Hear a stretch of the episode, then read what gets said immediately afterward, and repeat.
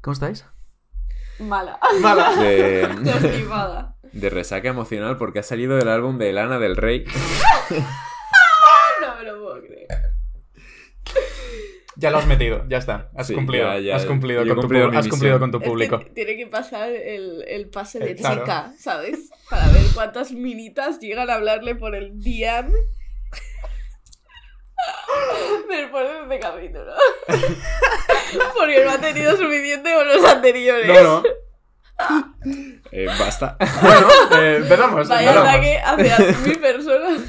Bueno, veníamos a hablar de una peli que Bueno, nos rom- unas pelis. Sí, Primero una y después otra. claro. claro, en plan, imagínate hablar de las dos a la vez. Caótico. Si Sí, ya sí. esto es caótico, Claro. de normal, imagínate. Primero queríamos hablar de una peli que nos rompió mucho a todos y Bastante. nos dejó un poco rotos. Mm. No he vuelto a Sí. la misma desde entonces. Claro, si nos rompió un poco y nos dejó a todos rotos. Sí, Claro. tiene. claro, tiene sentido. Tiene No sentido. había pensado. Es el- es- que, que yo estoy muy cansado. Es el peor comienzo de un programa desde. No sé. Es horrible. eh. bueno, yo después de esta peli ya no puedo escuchar Under Pressure. Sí, realmente queríamos hablar de dos películas así para terminar un poco con lo que era. Sí, pues, 2022. 2022 en en general. Queríamos hablar de After Sun y Babylon, que han sido nuestras faves. nuestras mm, Mm. faps del año pasado. Niños pasado. mimados de este año. Y eh, bueno, pues eh, vamos a empezar directamente con After Sun. Porque ¿quién quiere, ¿quién quiere explicar de qué va After Sun? Dale, dale. Yo creo que debería hacer la Itana. Sí, Yo también. Yo también. voy a llorar. es que este momento ahora mismo a mí me está costando mucho porque encima me estoy volviendo a ver Normal People. y sale Paul Mezcal, como todos sabréis. Entonces, duro, duro, duro. Eh, ¿De qué va After Sun? Pues básicamente son unas vacaciones de un padre y una hija a Turquía, ¿no? Pues, Ujú. a Torremolinos. Qué buena esa parte. ¿eh? Eh, y bueno, o sea, es que tampoco quiero contar más, ¿no? En plan, para la Mm. gente que no se la ha visto. Es básicamente el vínculo que tienen ellos Mm. dos y su relación. Mm. Sí, sus Sí, vacaciones. realmente es eso, es un poco a través de... Bueno, ella como que va grabando Sí, vídeos. En plan, él tiene una tal. cámara de vídeo. Y va grabando ya, bueno, va haciendo como una mezcla entre vídeos y la imagen real y tal, que ahí es... hay un jueguecito que ahí también me Sí. gustaría comentar después. Va, sobre- digamos que lo que hace es intercalar los recuerdos de la niña que graba a Mm. través de la cámara con... y que les graba Que son como padre los también. reales. Claro. Exacto, que es como digamos en sí que se intenta diferenciar un poco de lo que es ficción Mm. como lo que realmente son las Claro, su- memorias sus Mm. recuerdos de. porque realmente esta película es Spoilers. Claro, vamos a hacer, vamos a hacer spoilers, sí. evidentemente, de esta película Bien. y de la siguiente. Entonces, Exacto. Que es que pues si no, luego me sí, cae la mundial claro, a mí. Si no os bien, la habéis bien, visto, bien. pues chicos, eh, Hay que verla este ya. no es vuestro episodio. Hemos, hemos parado bien antes de sí, sí. dale, de, dale. de joderle a alguien otra vez ¿Eh, Mark? Bueno, bueno, ya estamos. Bueno, pues lo que. Esta película nace porque. a través de los recuerdos de, de la directora, que es Charlotte Wells. Porque en sí lo que. mm, Toda esta. Toda esta obra que es After Sun se resume en una, una foto. Mm. Es como una Polaroid que tiene ella con su padre de pequeña. Mm, Son dos fotos. Son dos fotos. Sí, es una, o sea, es un, sí. Sí. es una foto que le hace el padre a la hija y una que le hace la hija al padre. Están como una puesta encima de la otra. Ah, vale. Sí, como los dos Mm. puntos de vista. Sí. Vale. Pues surge a través de eso, de mm, ese momento en el que ella recuerda que era muy feliz con su padre y decide pues hacerle esta película como homenaje o para darle las gracias de lo que fueron esas Sí. vacaciones para Sí, ella. en plan, de hecho, ella cuenta en una entrevista que todo surge a través de mirar un Mm. álbum de fotos, o sea, típico álbum de Mm. fotos familiar. Pues menuda idea se Sí. le ocurrió a la amiga, porque, Porque además es su debut, o sea, Claro. es la primera película que hace. ¿Qué hace? Y es eso lo que hablaba, es lo que hemos comentado antes, que no es. O sea, parece, por lo que has explicado, una película muy simple, muy Sí. pequeñita, Sí. que puedes decir tal, pero de repente tiene Tiene muchísima cada, profundidad. cada cosa detrás Sí. que si como cuando la ves dos veces, tres veces, ya dices, ojo. O sea, cuidado que hay Mm. cosas muy interesantes. Porque no es solo la. No es solo la historia del Mm. padre con la hija. Sí. No es solo jaja unas vacaciones entre los dos. No, no, no, no. O sea, lo que hay detrás de eso. El. Pues todo lo que le pasa a él, ¿no? El. Yo. Claro, es que aquí hay mil interpretaciones. Bueno, Sí, mil claro. no hay. Esta película la Porque puedes interpretar. Claro. La puedes interpretar de muchas formas y mi interpretación es que el padre se niega a, a aceptar que está enveje- envejece- tiene 30 años, pero envejeciendo, entre comillas, Mm. ¿no? De alguna forma, cuando tiene la conversación en el barco con el hombre Sí, este que le dice... De tal, no- a los 40, no sé qué, dice, jo, no sabía yo si llegaría a los 30, o sea, no me veía yo ni con 30 No, años. yo, yo no creo que tire por ahí. Yo creo que tira más pues porque el personaje al final tiene depresión.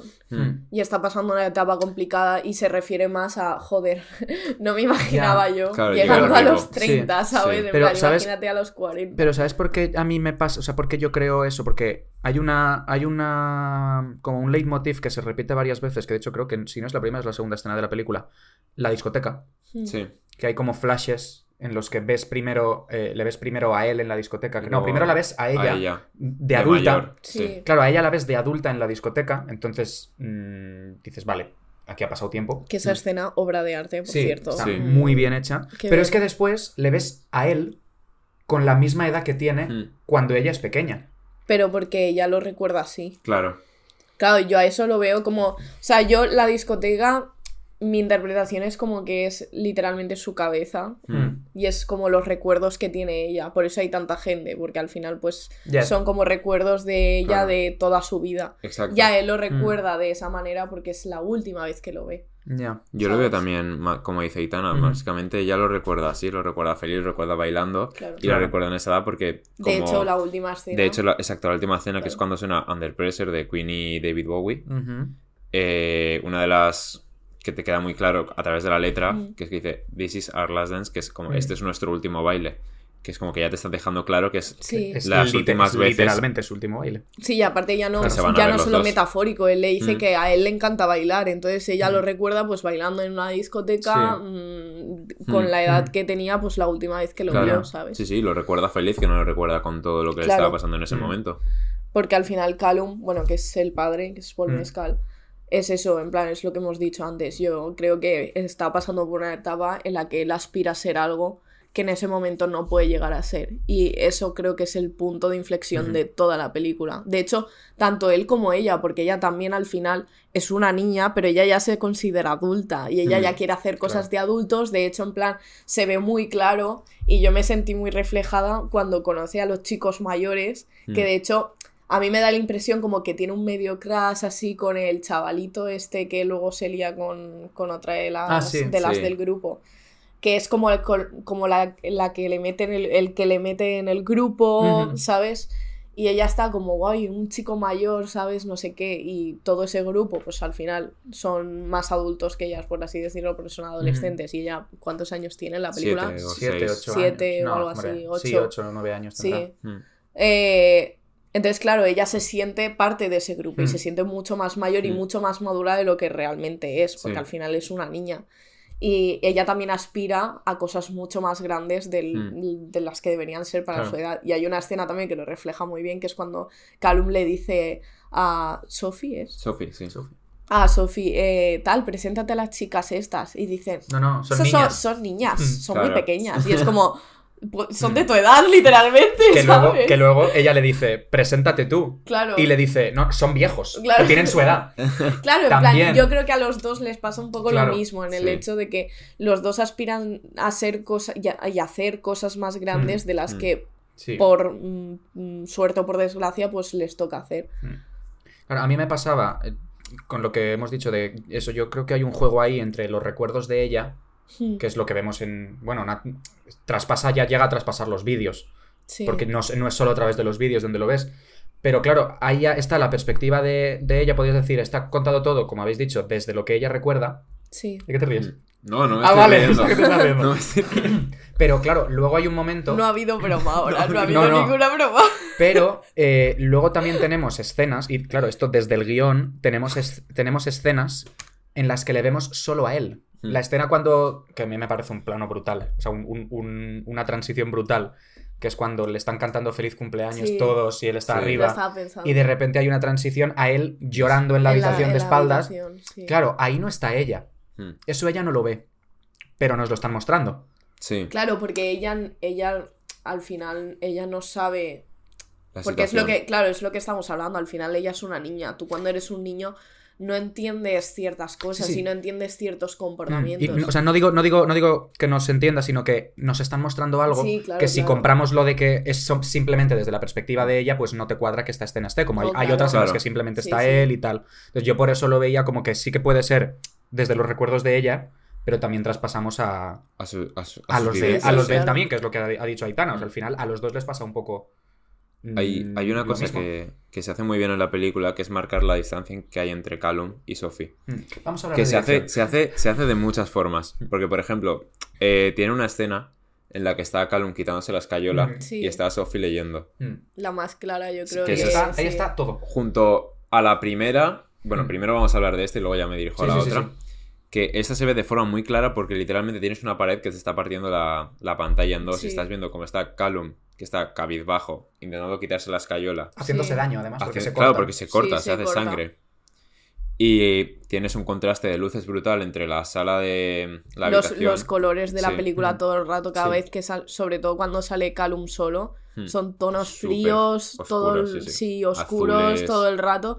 Y al revés con, con Sophie. Mm. Sophie son colores súper cálidos porque al final, pues eso, es una niña. Claro. Y ella no... No entiendes. Claro.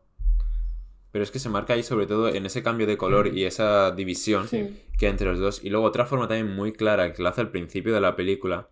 Y es que cuando llegan y al principio todo al hotel y Callum acuesta a Sophie, Mm. él sale a la terraza y cierra la puerta. Y ahí en vez de dejar sonido ambiente, lo que hace para separar los pensamientos de Sophie a los de Callum mientras él está bailando alegremente, pues bueno, alegremente. En un plano Sí. muy largo, de los que En te un gustan que ¿eh? es muy muy largo. Es muy largo. Y se queda ahí Sí, sí. Estático. estático y le quita el sonido. Y entonces se, se ve muy bien como la tranquilidad en la que está Sophie, en la que realmente no se está dando cuenta de, todo lo que está que pasando. está claro, del caos y Mm. en el que se supone Sí. que es- está ahí- su padre. Pero claro, eso es la primera vez que lo ves, ni siquiera eres consciente, porque además es una de las primeras escenas Mm. y no sabes lo Claro. que va a pasar durante Claro, la pero ya, te película. lo, pero ya te lo ha metido. Sí. Ya te lo ha metido ahí. Y a mí me gusta mucho la dirección de esta película, sobre Mm. todo con la escena de. La de la tele, la escena de la tele. Sí. O sea, cuando le está, Mm. le está diciendo que es. Que hay un flashback, o sea, viene como de un flashback al principio, que es lo de. Sí, de ¿Qué hiciste tú cámara. en tu onceavo cumpleaños, undécimo cumpleaños? O algo Sí. así, le dice. Y él le, le acaba diciendo que eso, que sus padres, sus sí. padres se olvidaron de su cumpleaños, qué tal. Y eso, y eso tú lo ves a través de una, del cristal de una tele apagada. Mm. Mm, Que eso a mí me recordó mucho a la peli de mm, A Brighter Sum- Summer, Summer Day, Sí, la de Edward Young. sí. Que hay una escena en la que ves a dos personajes hablar a través del reflejo de una pared de madera. Y simplemente ves dos figuritas, dos sombritas ahí hablando. Y me recordó mucho a eso y a mí me parece que... El, me- o sea, la no, no es la intensidad, no me sale la palabra. Pero bueno, el mensaje que quiere dar a través de Sí. eso, es, es ¿sabes? claro, pero a la vez es sutil. O sea, que no es algo que te esté Claro. dejándote. que te esté como cogiendo la cabeza y metiéndola contra la pantalla para decir atento a esto porque esto es lo Claro. que está pasando y esto Claro. significa tal. Sino que son pequeños detalles Mm. que te los va metiendo Sí. Como muy disimuladamente Claro. y realmente tú no los notas. Es Pero eso. sí que te. Sí que te ayuda a Mm. concebir la, Claro. a concebir la Es historia. que son todo detalles, Mm. historias eh, que llegan luego a explotar al final, Sí. ¿sabes? En Sí, sí. plan, a mí ese tipo de películas me encantan y Mm. no sé, es Mm. que me transmite tantísimo la película en general. A mí me gustó mucho esa escena porque es como, qué, qué ironía Mm. que llevamos viendo recuerdos en, Claro. en, un- en vídeo encendidos todo el rato y lo más importante no lo está grabando.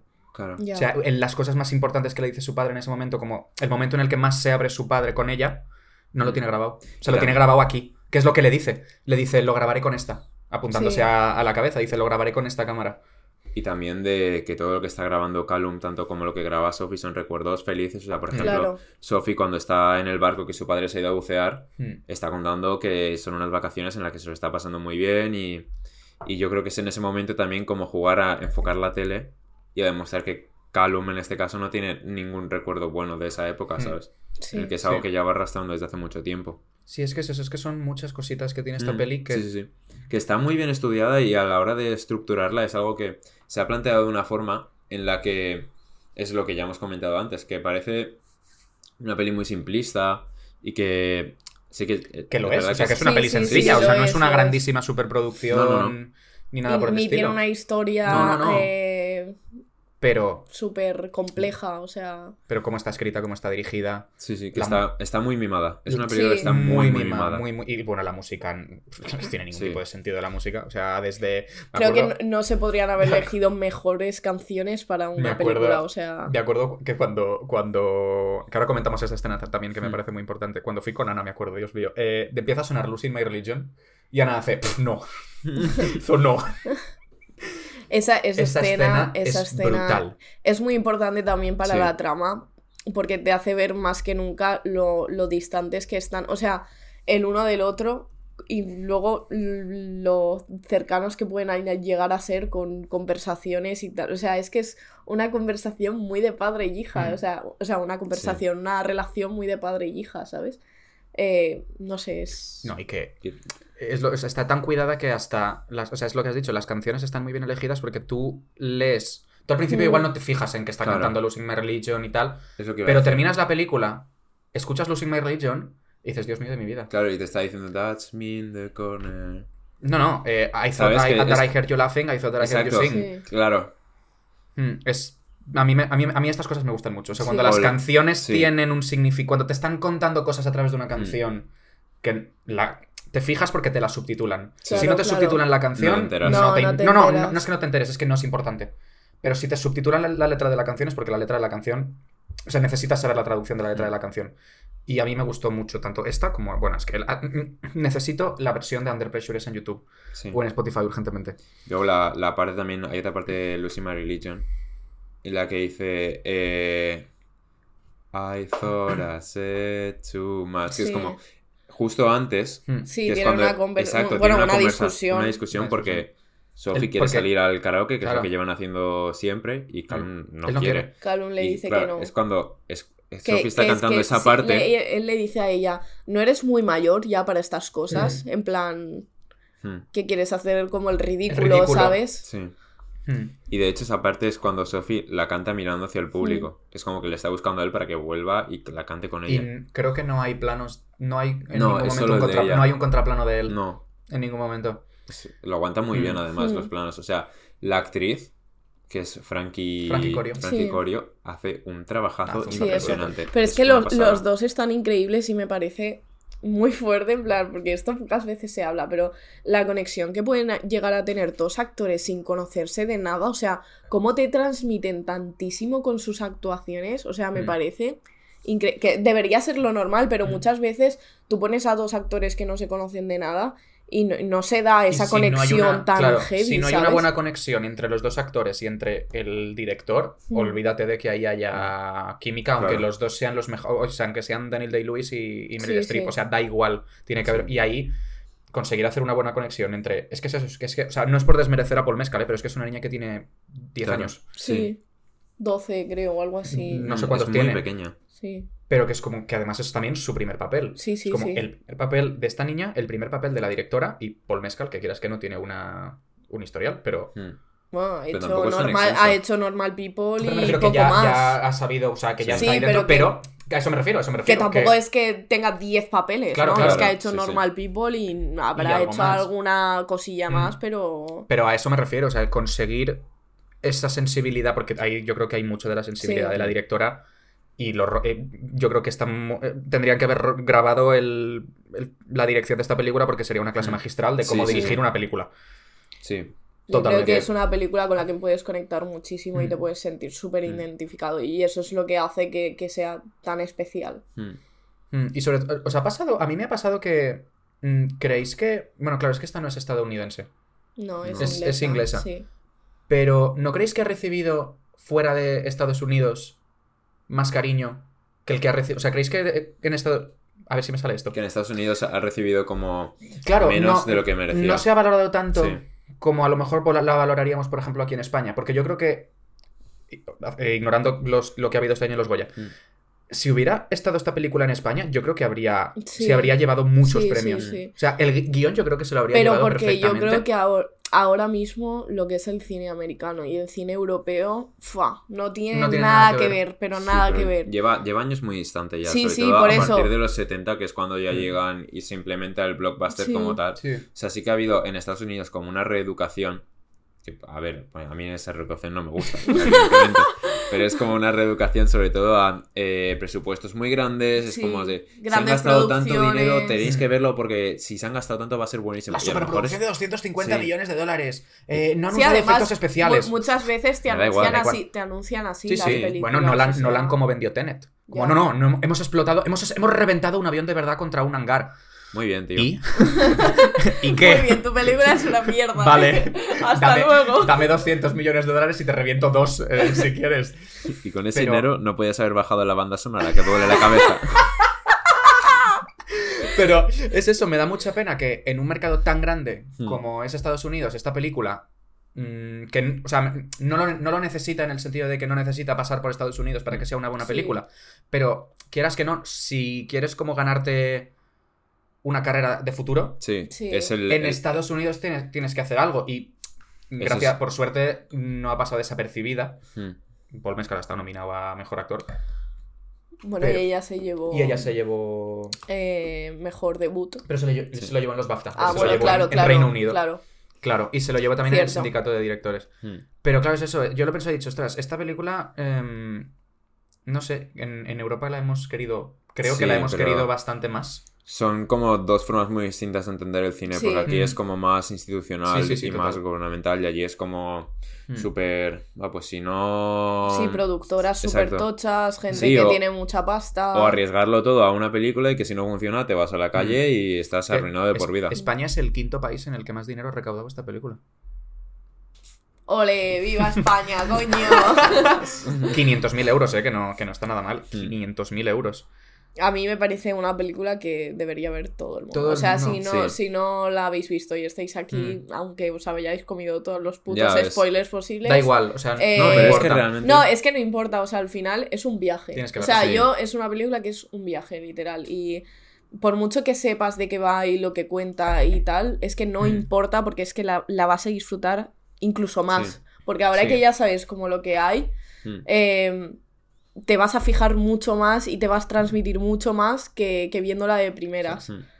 Y otra cosa que al que le gusta, al que se dedica al cine a analizar películas y tal, esta película es que es un regalo para estas Sí, cosas. sí, o sea, sí, sobre todo en tema de dirección es lo que hemos estado Mm. comentando.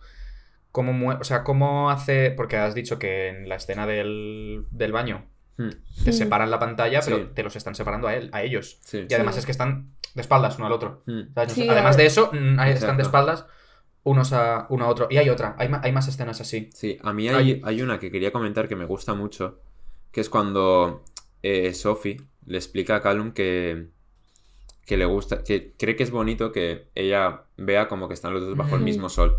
Que creo que se tiende como en bastantes películas a adulterar mucho la visión de los niños y como a redactar cosas en cuanto a guion que no son... Típicas de Propias- lo que propias de un niño. Pero que un niño te puede explicar quizás algo que él no, no sabe el- la palabra que tiene que Sí. utilizar, pero te lo explica de una forma como muy, muy gráfica. sabe Muy infantil, Exacto. muy No, infantil. no sabe realmente tampoco el, sentimiento como tal. Claro. o sea, ella está explicando algo Una como sensación, que siente, claro. pero no sabe tampoco cómo Exacto. definirlo, ¿sabes? Y creo que eso se hace muy bien y que chapó porque el guion en esa parte y en Es que es general una a lo largo pasada, de la es que película no, es no hay na- o sea, no hay nada que tenga malo esta película, No. ni hay ninguna pega que le pueda sacar, no hay nada. No, o sea, me parece magistral, o sea, mm, es que es de las mejores películas que he visto en los últimos años. Hmm. Eh, yo acabé destrozada las dos veces que la vi. Y cuando la vuelvo a ver, probablemente vuelva a llorar la lo más Mm. grande, porque es Sí. que. Porque es no pierde, sí, no pierde. No, Sí. no, No pierde. De hecho, cada vez gana más. O sea, es que es, Es que es increíble. eso, cada vez, yo cada vez, la tercera vez que la fui a ver, vi más cosas todavía Hmm. que la segunda y en la segunda vi más que en la primera. Y si la vuelvo a ver una cuarta, veré Claro. más cosas por todo esto, porque no es una película tan pequeñita Hmm. como tal. Tiene. Sí, es, mm, es muy probable que si eh, hubiésemos hecho este episodio, pues si hacemos este episodio dentro de un tiempo, probablemente vamos a sacar más cosas. más Sí. cosas y vamos a hablar de cosas totalmente distintas a Mm. las que estamos hablando ahora, que eso es una cosa que se agradece mucho en una película, que no se quede tan plana Mm. y que no se quede simplemente en una historia como Sí, apenas estudiada y que sea como tan superficial cine, sales que del digas, cine y dices, bueno, "Vale, pues otra, está". otra Sí. película más. Otra peli que se me va a olvidar en dos Mm, semanas. Pero ostras, Sí. ¿cuántas veces hemos hablado de After Sun nosotros? Muchísimas. Y más que voy a hablar, más, o sea. Sí. Sí, yo, sí, sí. yo valoro muchísimo porque sí que es verdad que hay muchas películas que al final hablan de relaciones y padres, hijos Mm. o este tipo Mm, de cosas. Y creo que no la gran mayoría no consigue transmitir realmente lo que es una relación padre-hija o madre-hija o hijo. Sí. Eh, y creo que es que esta lo hace tan bien, en Mm. plan, porque al final se nota que ellos se quieren muchísimo, pero que no se entienden. Claro. Y es que es algo totalmente normal que a Mm. todos nos pasa. O sea, es muy difícil entender desde tu visión de persona pues que mm, ha vivido, tiene menos experiencias, ha vivido mucho menos y también entiende menos de lo que es la vida en general Mm. a una persona adulta que ya tiene muchos más años, que sabe muchas más cosas que tú y que muchas veces cuando te intenta explicar cosas a ti, tú dices, "Mm, me estás tratando de tonta. Y eso le pasa mucho a Sophie Sí, durante la sí. película. En plan, ella se siente mucho más niña por cómo le hace, o sea, por Sentir. cómo le habla Sí. y por cómo le hace sentir. Porque ella, pues eso, se siente que es mucho más adulta para su Mm, edad claro. de lo que Sí, sí. realmente es. Mm, Que son, son todas esa- estas cosas que cuando tienes. Cuando eso, cuando tienes esa edad te las dicen Sí. y tú te crees que eres el más mayor de todos. Y que y lo dices- sabes todo. Y, y luego tienes, y luego cumples esto, bueno, 20, 22 años, dices. eh, Joder, qué no, no, gilipollas. no, no, no, no, sí, no, sí, no, vale, ahora entiendo, ahora entiendo. Ahora entiendo lo que me estaban diciendo. Ahora Sí. entiendo y ahora lo ves con perspectiva y dices, realmente me creía que era el niño más listo de mi clase. Tal cual.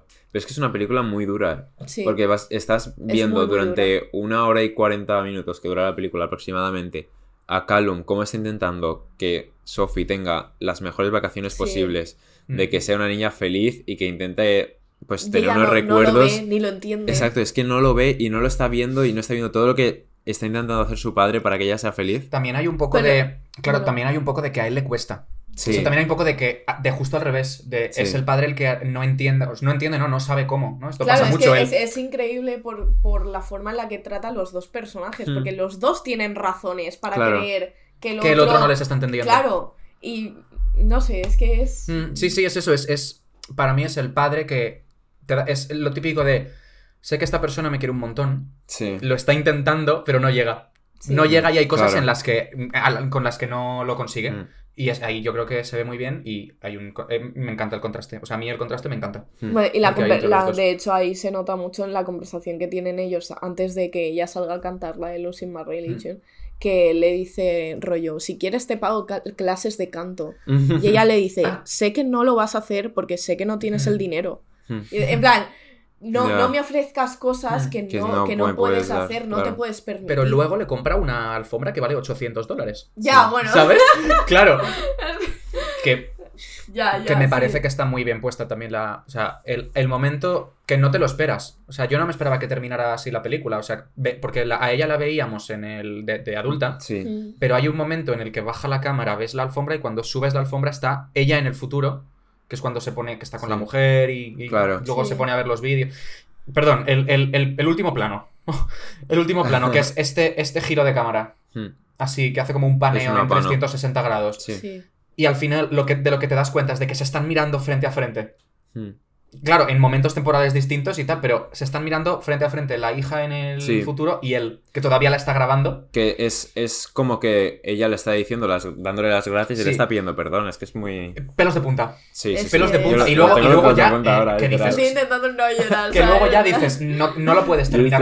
No lo puedes terminar mejor. El Sí. tío sale por la puerta Mm. y entra en la discoteca. Sí, sí. Entra en la discoteca que para mí son los recuerdos de Sophie. Sí, que es como que ya se han dicho todo lo que se tenían que decir uno a otro y se Y él vuelve ahí. al mundo de los los ojos llorosos. Y, vuelve, y vuelve al mundo de los recuerdos. Vuelve al mundo de los recuerdos de donde no sale más. Mm. Bueno, esto es otra cosa que porque tú. Tú- va, yo, estoy, yo Karen. estoy como mirando así en plan la mesa y intentando no llorar, ¿sabes? Porque, guau.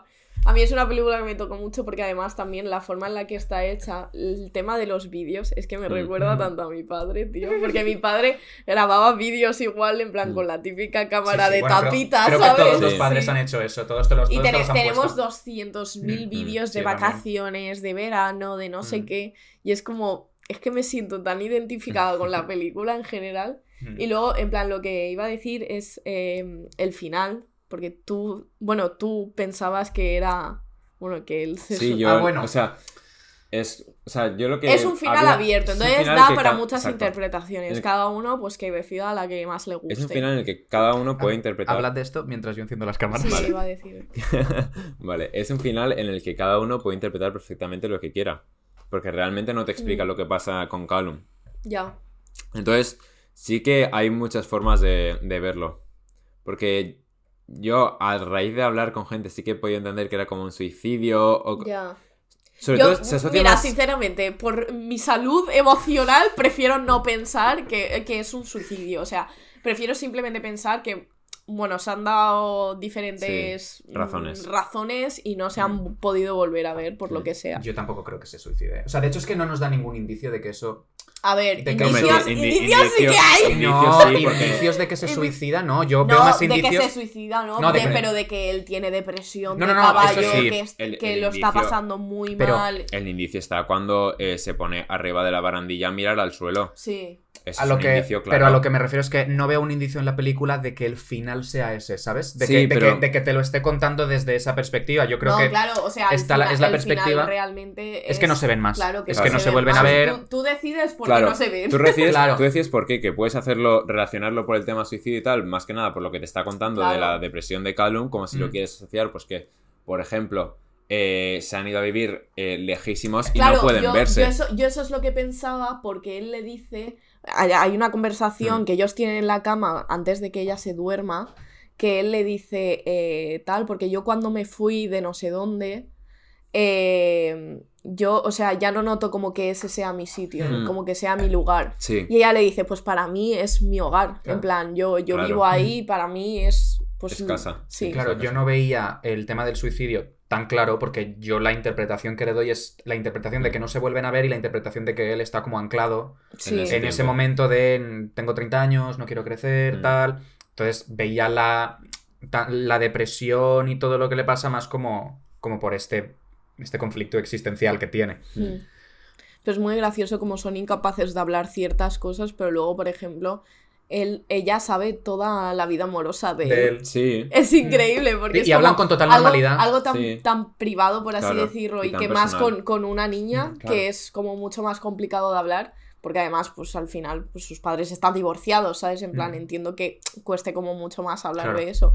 Eh, y se lo cuenta todo y ella sabe los nombres de tal, de no Mm. Sé qué. Le la hace mayor. incluso coñas con su profesora. Sí. Pero luego, en plan, hablar de cosas como mucho más profundas, No, para ellos no son son, capaces. son incapaces, en plan. Pero es- eso pasa. O sea, Sí, eso sí, es una pero- realidad. Pero por eso, que me hace mucha gracia lo, lo bien que está reflejado, o sea... Hay, hay una escena también que es después del baño con barro, las Mm. termas Sí. estas extrañas, en el que Callum le dice, si me gustaría que me vayas diciendo lo que vas haciendo, si tomas cualquier tipo de Sí. droga, si bebes alcohol, si besas a no sé quién, Y- si y es estás como, con tal... Por favor, que tengo 10 Claro, años. y es como Sophie le dice, papá, por favor, Sí, en plan, plan, para, ya, sí, no estoy cómoda hablando Es como de esto. la típica conversación que tienes en algún punto de tu vida con tus padres sobre Sí. los condones y esas cosas. Que de hecho te crees que vuelves a ser el más listo de todos. Sí, Pero, pero en fin. Es increíble. Pues, eh, Pues bueno, a- pasando de la intimidad Sí, de mm, After Sun, podemos ir a otra película que, sí que ha también nos sido- gusta mucho, que pero es, esta sí que ha sido muy denigrada y muy olvidada. sí, la han pateado un poco. Le han pateado bastante, que es eh, nada más y nada menos que La Babylon. excentricidad de Babylon. La excentricidad loca de- del loco de Damien. Damien Chazelle. Eh, no tiene nada que ver con, con After Sun. O sea, No, no, tiene nada claro, que ver claro. con After es todo lo contrario. Es todo lo contrario. Eh, Ale, ¿quieres contar tú de qué va Babylon? Sí, bueno, Babylon va de cómo un actor de los comienzos del cine, del cine mudo. Ah, no, acabo de entender por qué me habéis hecho explicar esto. Es que antes de. Claro, vamos a explicar. Antes de ponernos a grabar, ha estado diciendo la sinopsis y ha dicho. Va de un actor mudo. Y yo, "Va- ¿mudo como en coda? O. Había un pequeño throwback al capítulo 1. Claro. Pues no has fin. vuelto a caer. Claro. la inocencia peca sobre. Claro. Bueno, pues como este actor de, de la época del cine mudo eh, va sobrellevando eh, la inclusión de- del sonido en el cine y cómo le afecta esto a él a su estatus de estrella. No, y a él y a, Bueno, y a claro, toda la industria. sí, o sea, esto, en esto, general, se, sí, esto se, se- se extiende a como Sí. toda la industria del cine de Sí que Hollywood. tiene cómo unos les afecta. personajes concretos, pero al final es algo que pasa en general. Claro, claro, y que se muestra que Sí, como sí. toda la industria de Hollywood tiembla ante que llega el Sí, cine sonoro. exacto. Y, Y básicamente de esto es Babylon. Mm, y hay que volver a recordarlo que vamos a hacer spoilers de Sí. esta Claro, película. claro. De que si Eh, alguien no la ha visto, pues. Que vaya a verla, no, por que la favor. vea. O sea, que se vea primero una y luego la otra. No sé si seguirá en el cine, pero si sigue. No, Pues creo no que la no. sigue ninguna creo de las no. dos. Por desgracia, no. Porque bueno. After Sun, bueno, pero Babylon es una Mm. película que, que es ah, para ver en el Es cine. Pero bueno, si conseguí, si alguien consigue, seguro que en algún cine de verano, After Sí. Sun a lo mejor la ponen. Yo es que bueno, es peli de After verano. Sun no sé, pero Babylon No, seguro. yo es que After Sun la veo peli de verano de Sí, es peli el de cine verano. ahí en sillas de Es plástico. peli de. Ya, pero... No queda calipo. En, en- en- en un cine, en un cine de verano, mm, raro me parece que te vayan a poner After Ya, Sun. te ponen padre, no hay, ma- no hay más que uno tres. A ver, bueno, sí. Claro, en plan, igual te, te ponen antes Babylon que... Mm. A todo tren 4. Pues.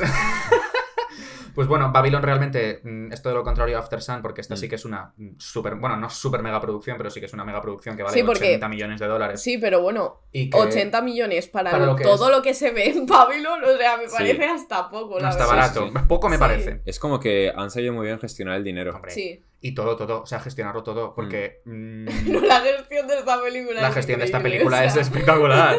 O sea, ya desde, desde. Yo me quedé ya flipando en las primeras. La primera secuencia grande que es la de la fiesta. Dios. Sí. No, los primeros 20 Esas- minutos de, de- de película es Esa que secuencia no tiene ningún tipo de sentido. No. O sea, el. Madre de mi vida. es, o sea, es una de las mejores secuencias Mm. que he visto yo en mi vida Porque en una película. o si sea, te paras a analizarla y a ver todo lo que hay ahí, o sea, Sí. toda la coordinación Mm. que hay ahí, o sea, ya no solo la, la de maquillaje y vestuario. Yo creo que estuvieron más tiempo maquillando y vistiendo a la gente que rodando la escena, o sea, la secuencia. yo- No yo sabía leí- decirte. Es una, estoy de coña. Sí, sí. Yo Pero leí que, eh, en plan, actores secundarios fijos, en plan de, de reparto y tal, eh, habían como 250 fijos. Luego, aparte, ah, hubieron más, obviamente, porque Claro. ya sabéis las escenas, lo que hay, Lo que sobre hay. todo No, en, no. La, en la secuencia esta del set de grabación. de los bueno, rodajes y todo esto. ahí, ahí hay unas cuantas personas. Pero más. esa primera secuencia de 20 minutos donde además hay mucho plano secuencia. Sí. No es que sean escenas fijas No. que dices, No, vale, no, no, no.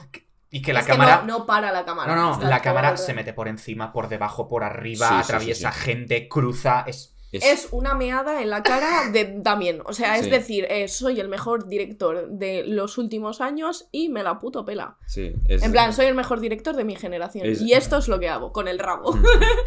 es Damien en 20 Dicho así, minutos. Facilito, ¿no? Sí, Eh, pero en plan, es que es literalmente porque Sí, tú no, lo estás total. viendo y lo estás pensando. En plan, de, es Ujú. que. No, no, no, o sea, o sea- es eso, yo no, yo, no, yo no sabía que se podía hacer esto con la cámara. No, no, no. O sea, yo cuando la vi dije, pero ¿cómo vas a meter la cámara por sitios como tan estrechos y con tantísima gente? No, y además Es eso, que no o sea, tiene que, ningún que sentido. podría parecer que, que hay una grúa, pero de repente Sí, se mete por que- debajo de un arco y dices, vale, ¿esto cómo está cogida la cámara? aquí?". Claro.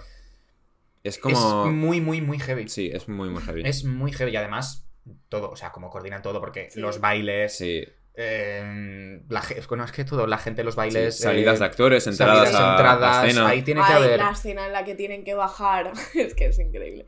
Que tienen que bajar la chavala esta que la da una Mm. sonrisa Oh, bueno, y sí, la, la ha es- palmado y dicen, bueno, que entre el elefante. y por detrás se ve Un elefante... pasan con el cuerpo. O sea, es que es. Que no es, tiene es el elefante es de mentira, supongo. Sí. O sea, ahí el elefante es CGI. Entiendo que sí. Espero que Seguro. no, que no le haya cagado en la cara a Diego.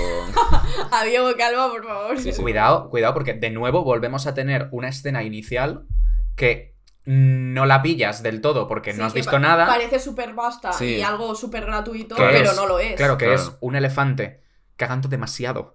Porque caga mucho. Sí, sí, no sí. sé cuánto caga un elefante, pero asumo que de más de lo A- normal. Además, creo Hombre. que había comido eh, algo que Claro. no le había sentado se había, el unas, se, había hecho unas fabas. Claro, unas fabada. Una, una fabada fabada, asturiana. No, pero hay una escena, eso al principio, que es Sí, es la un primera. elefante cagando encima de los currantes Bueno, es, es un elefante que lo están transportando en. en una camioneta. En una rampa. Sí. en una rampa. Y claro, está haciendo todo el contrapeso y le está cagando en la cara al pobre Claro. Calvo que está detrás empujando que no esa, puede más. tú ves esa escena y al principio dices, jaja, una escena muy vasta, Sí. pero luego te das cuenta de que es lo que resume todo el mensaje. sí, todo sí, el la mensaje de la película. está en esos 35 Sí. segundos de cagar. De tú te vas a comer toda la mierda que te venga por delante para poder subir y de eso va esta industria. y luego te vas eso a. sí. Claro. Y luego te va a pasar lo mismo, pero en, en tu Claro, trabajo. Sí. Y, Bueno, la, la peli en sí se divide en tres actos, yo creo, súper marcados. Sí, los tres Mm. actos. Que es el ascenso, la decadencia. Y las consecuencias de Sí. la y luego la, decadencia. bueno, la nostalgia, por así decirlo. Por la época de- pasada, sí, sí. Sí. Ah, bueno, claro, porque hay un salto de tiempo bastante que. Con, Sí. con Diego Calva, Mm. que es el, Sí. bueno, el Hay protagonista. cosas de- parecidas ¿eh? entre Babylon y After Sun al final. Quieras que no. Pero sí, sí, al final es eso. O sea, te- me gusta mucho cómo está marcado que a través de los. O sea, que los tres actos son como partes distintas de. Sí. del- de Hollywood. Que hay. Claro, yo es que no, con, yo no sé de la historia de Hollywood. O sea, yo me puedes decir que, que eso es así, yo me lo, me lo tengo que creer. Pero sí que he leído mucha crítica de gente diciendo, no, es que Hollywood no era así y tal. Es como que era como. Como pasó con Bohemian Rhapsody. Sí. Que decían, no, es que las fiestas de Freddie Mercury eran mucho más heavy de lo que eran realmente. Y- ¿Sabes? Pero yo digo, bueno, Pero es. es ya, pero yo no lo sé. O sea, De hecho- No estaba allí. yo no me acuerdo. Claro, en plan, ni, ni tú, ni, ni Ni nadie ellos. ahora de. No, y- Porque esa gente Claro, pero ya gente que, gente que. no está con nosotros a día de hoy, ¿sabes? Claro, pero sí que he leído. Sí que he leído a, a gente diciendo esto de. No, es que Hollywood era mucho más heavy. Y yo lo pienso y digo, más aún. O sea, si Claro, en plan, bueno, Más aún. ya, ¿qué más quieres? En plan, te, O sea- te ha enseñado un grabacanal, o sea, ¿qué, qué, qué más quieres en el cine? En plan, Claro, es que yo lo, yo lo pienso y digo, hombre, mm, si era más heavy, pues a lo mejor eh, no sé cómo me voy a tragar una película así. Claro, O sea, yo- si- sufi- si esto- suficiente que esto ha sido lo más heavy que ha Claro. Claro, la porque si esto es light. y a pesar de ser heavy, te lo meten en un tono muy humorístico que... Claro, porque es que se habla Claro, hasta si te- de pedofilia, en plan, es que, quiero, quiero exacto, decirte, en, la, eh, en la fiesta claro. ha- hay pedofilia no, y ya no solo eso, sino luego en la escena de Tobey Maguire, también. Mm. ¿qué, qué más heavy que eso quieres que muestre? En plan, Claro que... No, tampoco final- hace falta ser que es una peli Holmes. bastante explícita, pero Sí. me refiero, tampoco hace falta, mm, ¿sabes? Ver Mm. cómo... No hace Sí. falta, no hace falta. sí, que- No, es que realmente si Es- quieres que lo muestre, o sea, ¿cuál es tu propósito? Para que muestre eso. No, mírate a Serbian Film. Claro. ¿Sabes lo que te quiero decir? En plan, si quieres algo muy explícito y muy gore, mírate otro tipo de películas. Claro, Babylon sí, sí. no. Y que esto es lo que iba a decir. O sea, esto es muy explícito, pero que lo que ha dicho, ¿vale? Tiene una capa de comedia por encima. Sí. Que lo hace que se suavice que mucho. lo Claro. rebaja mucho, que es como, que es Sí, como sí. cuando mm, escuchas cuando zarpa el amor de Camela, Claro. que te hace mucha risa y luego lees la letra de cuando zarpa el amor de Camela y, y te tiras por la ventana. ¿Sabes qué es Sí. esto? O sea, porque tiene una capa de humor muy por encima que te ríes, Hmm. pero al mismo tiempo luego piensas y dices, Dios, Dios mío, esto no. Esto es muy. Esto es, esto es, Sí, es muy esto es bastante. Hay una escena muy incómoda.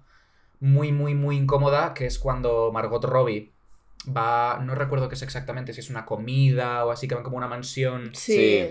Y lo- ahí lo tienes todo. O sea, ahí lo tienes, todo lo peor de Hollywood está ahí. El, el acosador, El pedófilo. el pedófilo, El eh, racista. el racista, eh, El los homófobo. que. El homófobo. No, No, no, la- es que la- el, el- los- el elitismo los- más la asqueroso sí, sí. y más. la burguesía sí. más heavy. O sea, lo tienes todo metido en una secuencia que acaba con Margot. mm, con, con Margot. Margot Sí. Robbie, sí. Margot Robbie vomitando. Sí. O sea, que dices, a ver, un poco más. ex- más niña el exorcista, Sí, literalmente. literal, que un poco más heavy que. Bueno, y, y la escena del rodaje.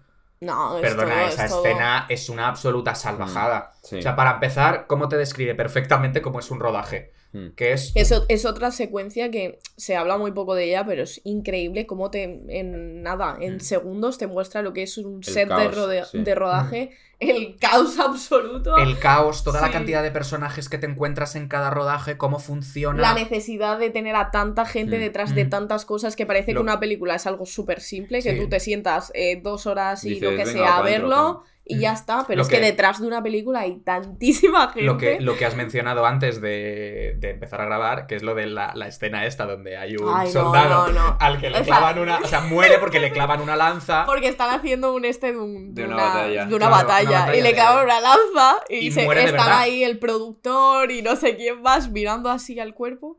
y hacen, hacen, bueno, diremos que era alcohólico. Claro. Y es como, tiene literalmente una lanza clavada en el cuerpo, en plan... Que te hace mucha gracia, pero luego lo piensas y dices, pues la de muertes que es se que es habrán justificado. claro, es que Sí, es tan sí, sí, sí. heavy. La de veces que esto se habrá Claro, tú te justificado. partes el culo y yo me parto el culo porque es una escena Claro. que es tan real Es que es graciosa. es Que graciosa, es que es de- graciosa. del- de, lo real y lo cruda que es esa escena. Claro, pero, Pero- luego lo piensas y dices, claro. vale, la, la de veces que habrá pasado esto. Le das Hombre, unas vueltas, le das unas vueltas y dices, Y la, "Es que la de se se Peña que, usado ha- mucho". que habrá muerto. en el- de- y bueno, otra escena que también forma parte de la del set de rodaje, que, le, que llega Diego Calva con Brad Pitt en el coche y le dice, bueno, tenemos una huelga.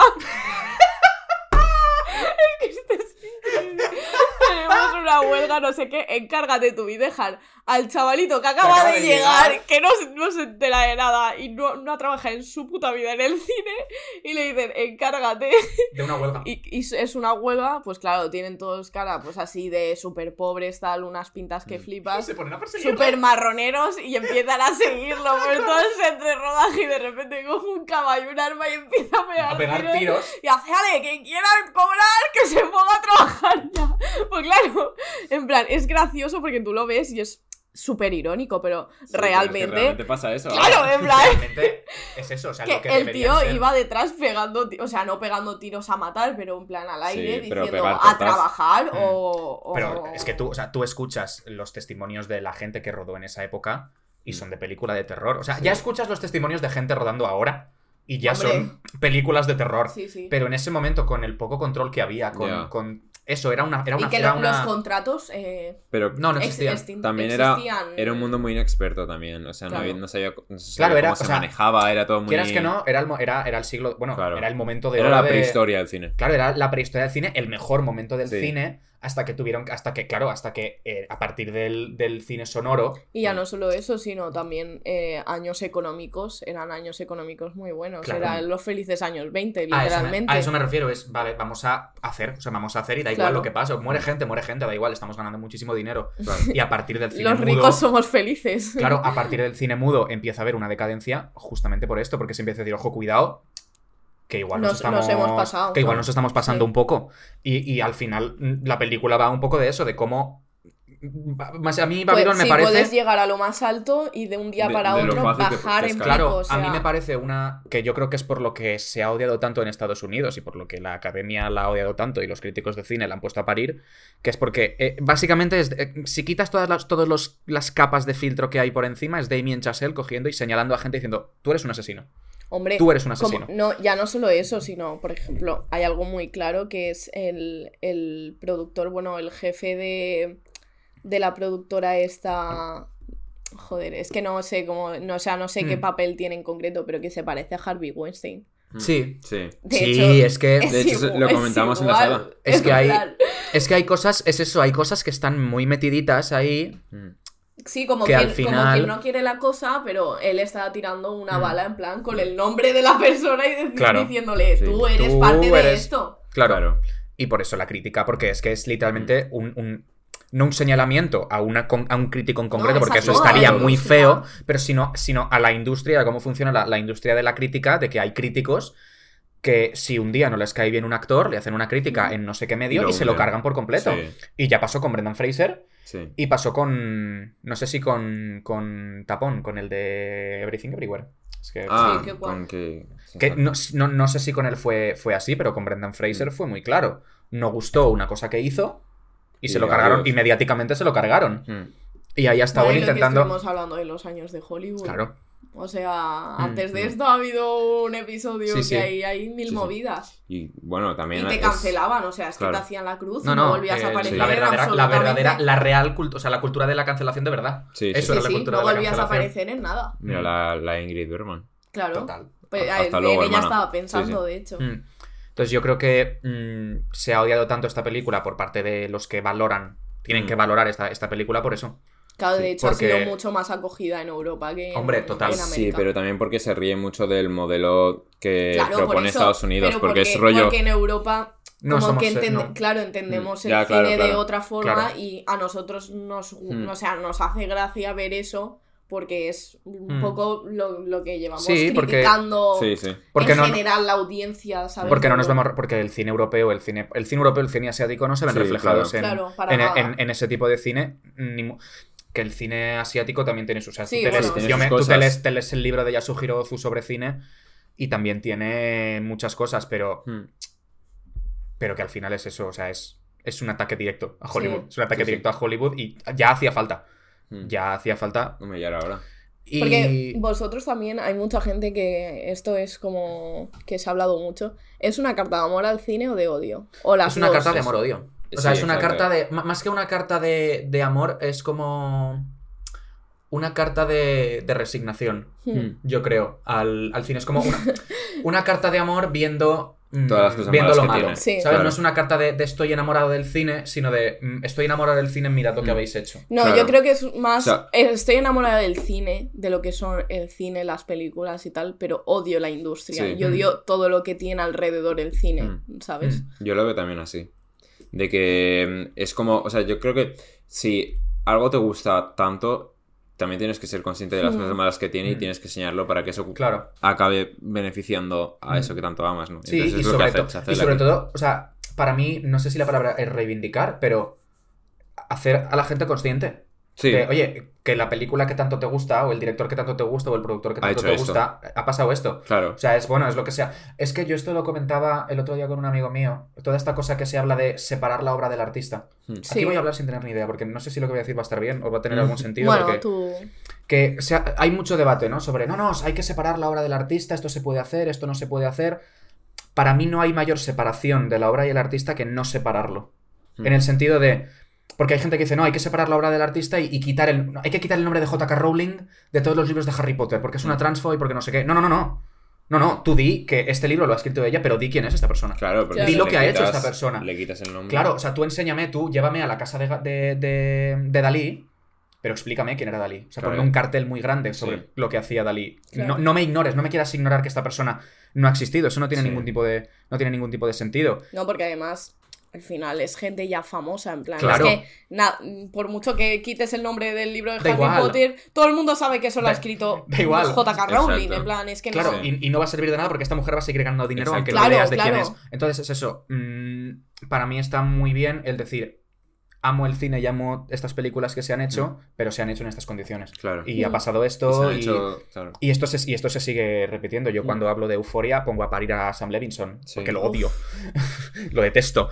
Pero Vaya Euforia me encanta, entonces mm, a mí me gusta. Yo creo que es una carta de amor en este sentido, en el Sí. sentido de reivindicar que te gusta el cine y lo que le ha pasado, Sí, yo a- creo que lo no que han hay- hecho con el cine. No hay mayor acto de amor que como ser consciente de las cosas que están Sí. mal y querer cambiarlas. Entonces Claro. eso es lo que está tratando Babylon. Sí, bueno, no sé si realmente el, el objetivo de la película es que cambie algo, sino simplemente mostrarlo. O sea, Sí. no creo que tenga Sí. la obligación de cambiar nada. No, No, pero es, lo- es lo- sacar no, pero- a flote toda la Mm. mierda que hay. Pero lo muestras con un propósito. ¿Sabes? Es como lo muestras con el propósito de que más porque gente yo lo creo que sepa. hay mucha gente que, claro, que, hay, que no es consciente Claro, de por eso todo mismo lo que, que- hay detrás de... Sí. Si tú muestras algo, lo haces con cierto propósito. Claro. Mm. Entonces, Sí, porque por el- con el propósito de ganar dinero esta película no... pues no lo veo muy bien. No, no, no lo tenían muy previsto. Lo de que en Europa, o sea, lo de que en Europa esta película haya recaudado más dinero que en Estados Unidos es para darle, madre mía, todo un sorbo, ¿eh? Todo un... Ale es un puto borracho. eh. Ya estamos. Podría No, ser no. el de la lanza, ¿eh? que, que, Que esto. Sí, justifícate. Justifica tu respuesta. Que, mm, no sé qué estaba diciendo. Que en Europa esta película haya recaudado más dinero que en Estados Unidos me parece muy heavy. Hombre, Sobre todo siendo que- una yo película... creo que es Ya, lo que hemos está hablado. bien. Habiéndose, pero es que además, habiéndose estrenado en Estados Unidos mucho, Mucho antes, antes. Sí, que ya estaba que en pirata cuando Europa. salió. Sí, sí. Sí, sí, o sea, ya cuando se estrenó aquí ya estaba para. La podías piratear y la Sí. podías ver. A mí eso me ha parecido muy fuerte. Y que en Euro. A mí me ha, me ha sorprendido mucho, lo tengo aquí guardado. En España esta película ha recaudado eh, un millón y medio de euros. O sea, pocas películas. O sea, quiero decir, Sí. esto, es- esto está al nivel de las películas de. De Marvel, de, de- O sea, que recaudan mucho más, pero After Sí. Sun, por ejemplo, eso, eso recaudó medio millón de euros. Mm. O sea, me parece muy, muy, muy heavy. Y Babylon, en comparación con otros países. Claro, es que es muy fuerte. Y tiene mucho, y tiene mucho sentido. Babylon en, en Reino Uni- en Estados Unidos, perdón, ha recaudado en total 15 millones. Pero en Francia ha recaudado 13 millones. Y me cuadra mucho que esta película guste mucho en. Francia. Sí, a mí también. Me cuadra mucho por el tipo de cine que. Porque bueno, siempre ha estado la. El cine francés siempre se ha reído Sí, del cine sí, Sí, americano. O sea, mm, Rip Agnes Barda te habría encantado Babylon. Literalmente. Te habría gustado y a Godard también. Godard, o sea, Godard. se lo hubiese pasado de bien. también viendo esta película que vamos. hecho unas críticas, unas entrevistas y unas declaraciones increíbles sobre Babylon. Juan Lucas, tío, haberte esperado. Ya, tío. ¿Qué te costaba? Un añito más, ¿Qué te Juan costaba? Lucas. Pero claro, no queda ninguno, ¿no? A Fran- No queda ninguno del cine francés de. De la novela. No, Godard era el último. Quedaba Godard. Claro. Quedaba Godard, qué pena. Lo que les... No podía haberla estrenado Ha- antes Les- les ha muerto, ha muerto ¿eh? todo. Sí, sí. Ha muerto, ha muerto el cine. Yo que crecí Bueno, con. queda, el... ¿Cómo se llama? El chaval que hace en los 420, que luego se hizo actor también. Ese chaval Ah. queda. Ya, eh, pero no decía- me- me refería no más a directores Sí, y tal. no quedan. Era el último. Era el Ha muerto la Nobel Baja, ha muerto el Sí. cine, Ale. ¿Cómo estás? Muy triste. Yo el día. Ah, no, yo el, día eh. que murió Godard, la tot va La to- a media asta, ¿no? Claro. Iba a decirlo yo. pues, pues sí, yo creo que, yo creo que es un. Dice bastante. O sea, dice Pero yo bastante. creo que cierra todo el círculo al final, porque también es lo que hablábamos de los Oscars. En plan, que no haya ganado nada en los Oscars. Es que cierra el círculo por Total. completo. en Sí, plan, o sea, es- es la que academia no- dándole no la razón, Claro, sí. no puede darle más sentido No. a la película. Es confirmar No, no. todo lo que decía la Es que película. re- ya. si le das premios, le das premios y le das la razón. Hmm. Si, no le das, si no le das premios, simplemente le das la razón. Sí. Entonces mm, le iba, le iba a salir el tiro por la culata de todas Ya. formas. Aitana, por favor, eh, cuenta el chiste de Tobey Maguire.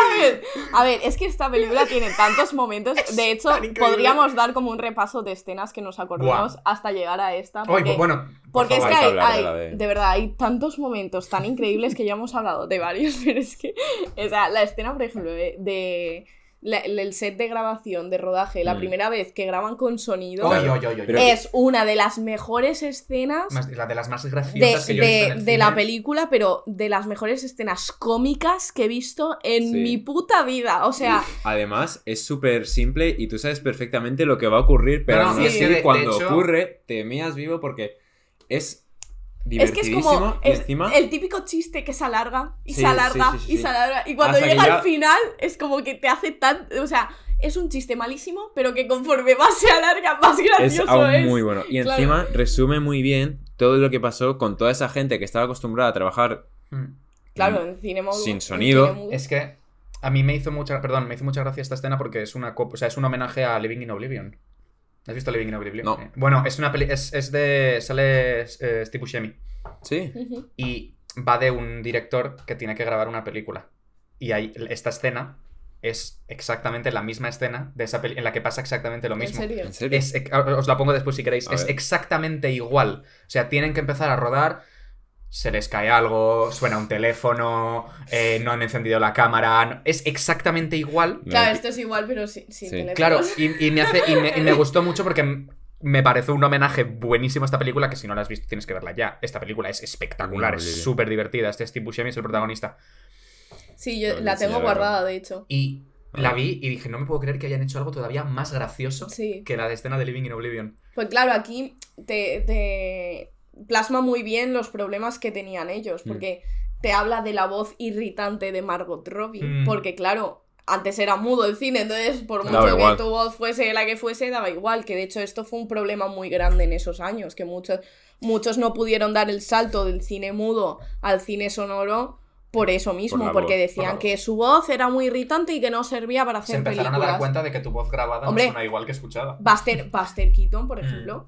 Sí. que era un, bueno, por no decir el mejor actor de, de esa época o de Sí, los el mejores, más grande, sí. y eh, uno de los que más ha pasado después a, a posteridad y Mm. tal, eh, no pudo dar el salto, porque decían que su voz era una mierda. Y yo escuché hace poco un audio de, de las películas grabadas con la voz de Buster Keaton, Y y dices, era pues una, eh, era una voz absolutamente normal. Normal. O sea, en plan, es que no entiendo en su cabeza lo Pero que es verdad que si miras todas las películas, todas las primeras películas, bueno, las películas con sonido hasta Sí, los el 70 o cantante, así, el cantante de jazz, que es la primera. el, el sonido, a mí es una cosa que yo no sé cómo explicar, o sea, cómo se escuchan las voces en esas películas. Ya. O sea, porque son muy concretas, ¿eh? Sí, o sea, sí, son, sí. incluso ayer en la de, en la de The Elephant Man pasa, Sí. también que dices, no sé explicarte cómo, cómo- o sea, no sé decirte cómo, pero son distintas. Hmm. No sé si es por la forma que tenían de grabarlas, o por los micrófonos, o por cómo las trabajaban después, pero tú ves, tú escuchas una, una, un- una línea de, de- de diálogo de esa época y dices, montón. "E- es de esta época. Ya, pero porque tampoco había tanto... No estaba tan evolucionado el tema No, del no, no digo que sea cine. malo, ¿eh? O sea, no lo digo porque No, no, sea claro, malo, pero es- lo digo porque es tan concreto Sí, Sí. que entiendo que claro. hubiera actores que dijeras, no, no, tú no puedes entrar aquí. Porque, por ejemplo, lo que hacían también en muchos eh, escenas en las que había una conversación en una mesa, ponían un florero y escondían el Eso micro detrás. Sí. ahí. Claro, entonces pues hablaban ahí y ya está. Y si se Mm. colaba, pues a lo mejor el rocecito de una flor en el micro o algo. Claro. pues hacían ese tipo de cosas. Era esconder el micro a tope Sí, para, sí, sí, sí. para ver, pues, que cómo lo podían disimular, porque claro, o Bueno. ponerlo arriba como sale en Babylon, Claro. que La decían cosa- en plan de tienes que ponerte aquí y hablar Sí, alto para que te capte lo de arriba. O sea, ¿cómo no? Claro, o sea, no existía en la partida. Claro, Claro. Ella, ella le dice, cámbialo de sitio. En plan, yo quiero estar aquí porque mi movimiento y tal. Claro. Me pide esto. sale, Claro, sale mucho más Es eso, natural claro. si yo hago esto. Pero claro, ese y micrófono le dice, estaba- le dice, no puedes cambiar el micrófono. Y le dice, a ver si os queréis esperar una hora de pico a que cambie el micrófono. Claro, porque ese micrófono estaba directamente conectado Claro. a la sala de grabación. Exacto. Claro. Que además era una sala de grabación que parecía eso de donde comentan el fútbol. ¿Sabes? O sea, que eso Pues es muy peor, heavy. de hecho. yo Pero esa escena, esa escena, esa escena es una de esas escenas que creo que lo comentaba antes de donde se ve, o sea, donde si quitas todos los filtros dices Se que aquí, una aquí qué está pasando. Sí. Al final, dura, al final sea. el que está dentro de no sé dónde está, o sea, no, realmente En está, la cabina de grabación. está en la Sí, cabina de grabación Sí. que está muriéndose de calor Que sale varias veces diciendo, hace mucho calor, me estoy muriendo. y Además, al lo final ves, lo ves No, sofocado. no, claro, todo- sudado. y al con final botarrones que flipas. Claro, al final terminan de, de grabar esta. Uy, ¿por qué Seguid se ha hablando terminado? porque ya hemos pasado Ah, una hora. bueno, no pasa nada. máquinas. Claro, y al final de esta, de esta eh, escena, muere. O sea, este tío se muere. Sí, sí. No, no, es que se, no es que se, no, no, no es que se desmaye, es que dicen, está muerto. Ah, vale. O sea, es, es realmente si quitas todas las capas de. Claro, como vienes de reírte, pues te hace gracia. claro, claro. Pero te ríes. O sea, sí, porque es eso, un chiste que se alarga. Y Claro. entonces, cu- cuanto más se alarga, más de gracioso repente. es al final. Y de repente tienes una punchline completamente distinta que es este tío ha muerto. Y tú, ah, ah vale. Claro, en el momento te ríes, pero es que Claro. si le quitas la, la capa de comedia, que es lo que estás diciendo tú, es que es algo súper crudo y súper real, o sea, es que Y pasaba. súper real. Escoba y Claro. recogedor y para adelante. Sí, sí, literal. Y luego, Y- bueno, escena serpiente. Escena serpiente también muy buena de cómo juega. Muy buena. eh, Bueno, la escena en general de la, de la sí. fiesta que ella llega. De hecho, eso eh, leí que estaba basado en, en, una, en un hecho real. supuestamente. Que se ve que una actriz, no me acuerdo de la época, no me acuerdo quién era, hizo como una apuesta con unos uni- universitarios de que si la ganaba no sé qué, pues se venían con ella a no sé dónde. En plan, que tenían que hacer durante toda una noche lo que ella quisiese. Entonces, por eso Margot Robbie entra a rollo Ah. con todos los universitarios ahí cogiéndola tal. Luego el beso a Brad Pitt, que todos sabemos que eh, eh, eso no estaba en el guion, en plan, es ella la que dice, bueno, Voy a besar ¿Quién- a Brad Pitt, claro, eh, vamos No a va a ver. ¿quién, tener la quién tiene, claro, ¿quién tiene la oportunidad de besar a Brad Pitt? Pues no mucha gente, ¿no? Entonces, pues bueno, voy a, voy a hacerlo aquí, en plan, venga. pobre marido, también te digo, porque ella está casada, ¿no? O tiene novio o algo de eso. Creo que. Bueno, Pero es su personaje. Sí. Ya, bueno, No, pero ah, no, no está en el Ella guion, está, ¿eh? ella está- pero ella está metida en el personaje. Claro, claro. Yo también querría que me besara Margot Robbie. Ay, yo, yo O sea, que- yo- querría, yo buenísimo, querría, ¿eh? yo querría Claro, besar a los dos, ¿eh? la verdad. Lo ha dicho buenísimo. Pues sí, sí, y, y esa escena es increíble, el baile de ellas dos es súper chulo y luego, bueno, en Por plan, favor. la escena padre-hija, que el padre, porque al Ah, final bueno, sí. el padre es un personaje que es- desde el principio se ve que se cuelga de la fama de su hija y todo lo que le debe, es, o sea, todo lo que tiene él es gracias a ella y él solo hace que gastarse panojita en hacer gilipolleces Sí, que sí, no sirven de el nada. dinero de su hija. Sí, sí, Totalmente. por eso. Eh, y bueno, está como intentando ligar con una tía, no sé qué, y le dice, bueno, tú sabes que yo peleé contra una anaconda o no sé qué, le dice, ¿no? Y, y entonces eso lo escucha Margot y que ya que está hasta los cojones de su padre, va y le dice, ¿sí? ¿Vas a pelear ahora con una anaconda? Vámonos todos a un descampado de de no sé dónde y vas a pelear con una anaconda. ¿Qué pasa? Que llega a pelear con la anaconda y, se- en plan, no la palma, pero le da un este porque Sí, va muy borracho sí. y otras cosas. Tiene sustancias en el cuerpo. Y entonces dice, joder, claro, la Margot que también iba, la amiga que no maracas. veas, Iba como las maracas. La que lleva mi colega. sí, la que lleva mi colega, pero literal. Dice, joder, llevo aquí, nadie pelea con una puta serpiente, nadie quiere pelear con una serpiente. Y, dice, sí, pues voy yo a serpiente". pelear con la serpiente. Y entonces la coge así, y la serpiente, claro, la ataca y le, le muerde en el cuello. Bueno, claro, ella empieza a gritar, todos gritando, porque a ver cómo coño le quitas la serpiente, todo el mundo corriendo.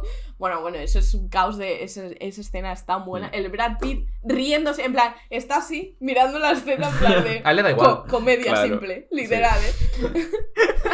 Esto es comedia. Sí, sí. Bueno, y otra escena de Brad Pitt cuando se cae por... ¡Ay, ay, ay, qué buena es! pasa al principio, pero esta es muy buena también. Es muy buena. Que está, que, que de lle- esa. Sí, sí a casa el Diego Calva que lo, que Ah, lo vale, lleva vale, de- vale. a- Sí, sí, sí, sí. Que se cae y como Y si Y nada. un empieza, montón de empieza cosas. a hacer un speech sobre el cine. Es que el cine tiene que cambiar, tenemos que ser originales, no sé qué, no sé cuántos. Todo esto subido a una banca. En, claro, o sea, tenía los pies que nada, un poquito y se caía por el ¿Y- balcón. y Y, cayó? efectivamente se cae. Pues se pega una hostia que acaba en la piscina que parece, parece que ha muerto. Bueno, es que hay tantas Bueno, pero escenas cuenta la tan de Tommy buenas. Maguire. Ah, bueno, la sí. La de, la de Tommy es. Terminamos con esto. Bueno, esta escena es un chiste que nos hizo mucho gracia a los tres, que de hecho fuimos de los pocos en el cine que empezamos a llorar Llorar de la llorar risa. Yo risa. no podía más, estaba llorando. O sea, yo cuando empezaba. Porque encima, como que Ale hace muchos chistes sobre enanos, no sé muy bien por qué. Entonces fue como que. Es que hace poco como que habías hecho un chiste sobre algo. Entonces como que en el cine me acordé y entonces como que me hizo todavía más gracia, ¿sabes? Porque te, te estaba mirando a ti en plan, es el puto Ale, en plan, está contando un chiste Ale, el Babylon. El caso es que, a ver, Tommy Maguire en la película, supongo que todos lo sabéis porque si habéis llegado hasta aquí, pues eso, eh, pertenece como es el capo de una mafia, por así decirlo. Y, y entonces les dice, bueno, bueno, tú eres productor de cine, no sé qué, yo tengo unas ideas muy buenas, es. tengo unas ideas muy buenas, no sé qué, te las voy a leer. Saca una libretita, en plan, porque es una libretita súper chiquitina. Y me hace mucha gracia cómo pasan las páginas, porque hace así. ¿Sabes cuando.? En plan, rollo, rollo, yayo, ¿sabes? Sí, En plan. tú- Sí. tus padres pasando tu galería al móvil así. las vas así Con las literal. gafas así. Y empieza, empieza a así. pasar así y hace, ¡ay! Aquí está. No lo va a poder contar. Imagínate- No lo va a poder contar. Si esa es la buena, imagínate la mala. Claro. Hace, hace, bueno, esta idea es increíble. Sé que, claro, los otros cagados, porque saben que es de la mafia, Claro. le van a hacer una 13-14, estos sudando, y el otro a punto de leer el mejor chiste de toda la película. dice, dice así. Saben aquel que diu, saben aquel que diu que era. Cito textualmente. Coge y dice. Bueno, la idea de esta película es sobre un adulto, o sea, un, un niño que hace cosas de adulto. Pues yo qué sé, toca la trompeta muy bien, eh, no sé, sabe cocinar los mejores platos que existen, tal, y hace. Pero luego, el plot twist es que de repente se descubre que no es un niño, que es un enano.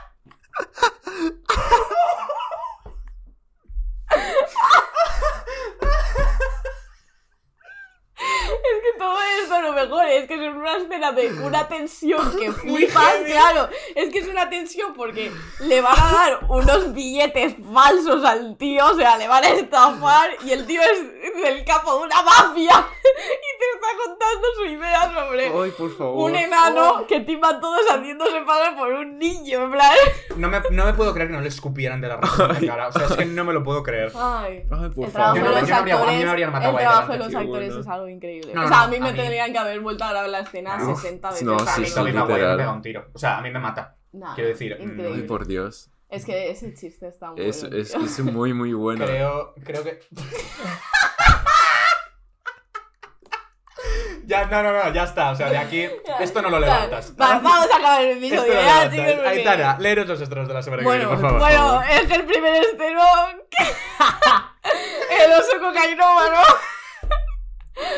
Eh, para todos los curiosos, ¿no? Que quieran ver a un oso metiéndose coca por aquí.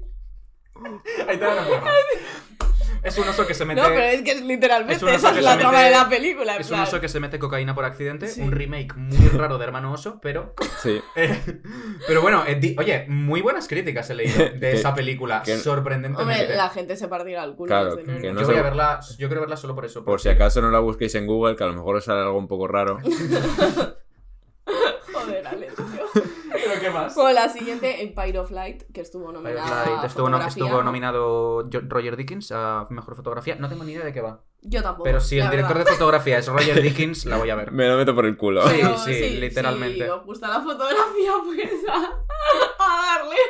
¿Cuál vas? ¿Cuál vas? Eh, dragones y mazmorras. Que he visto que sale Hugh Grant.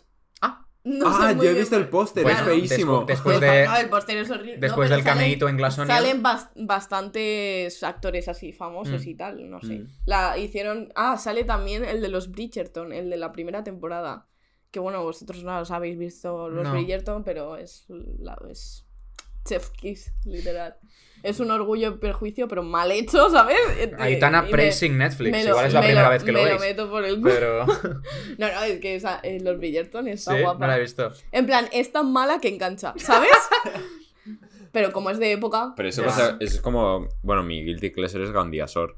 O sea, no pasa Bueno, a ver, Sí, ese es el eh. guilty Cuidado. pleasure de todo el mundo, yo creo. Que- ¿Qué más? ¿Qué más? ¿Qué más tenemos? Eh, Loli Tormenta. Que Ah, Loli ibas a Tormenta es la, es la póstuma de Agustín Villaronga con Sí. Sí. Susi Sánchez, o sea que esa no me la voy a perder, Mm. ni mucho menos. Y una bonita mañana. Hay una bonita mañana. Ah, es la última de la Sí. de Mia Hansen Love. Todavía Mm. no he visto Bergman Island. No, No, yo me no, va a gustar ta- mucho. yo Quiero verla, tengo muchas Os ganas va a de. gustar tengo mucho. Y mucho- sé, es, que, sé que es... es que pude ir a verla en Cannes y no fui a verla, no sé por qué. No, no pude. Tuviste la oportunidad. Tuve la oportunidad y no. No, creo que no me cuadraba por horarios, no sé. Pero bueno, da igual, que la que quiero. Veré esa y luego veré la nueva. Yo la vi pirata. Maté el cine. Mataste el cine. Lo maté. Mm, Y ya está, esos son los estrenos Pues que yo hay creo para esta semana. Pues yo creo que ya estamos. Yo creo que con esto daría concluido el. Yo creo que, bueno, hemos Capítulo- hablado, eh, madre mía. Bueno, sí, Cinco, ha, ha sí, dado, eh. ha dado de sí. madre. Ha dado de sí. Madre, lo que nos hemos enrollado con After. No, y con esta también. con esta también, Bueno, sí, sí. medio capitulito para cada una. Sí. Yo creo que vamos a poner un timestamp. Pues alguno se quiere soltar alguna de las dos. No, a ver, como ha estado muy divertido, va a entrar, va a entrar fino. Sí. Así que, pues nada, la semana que viene más eh, y mejor.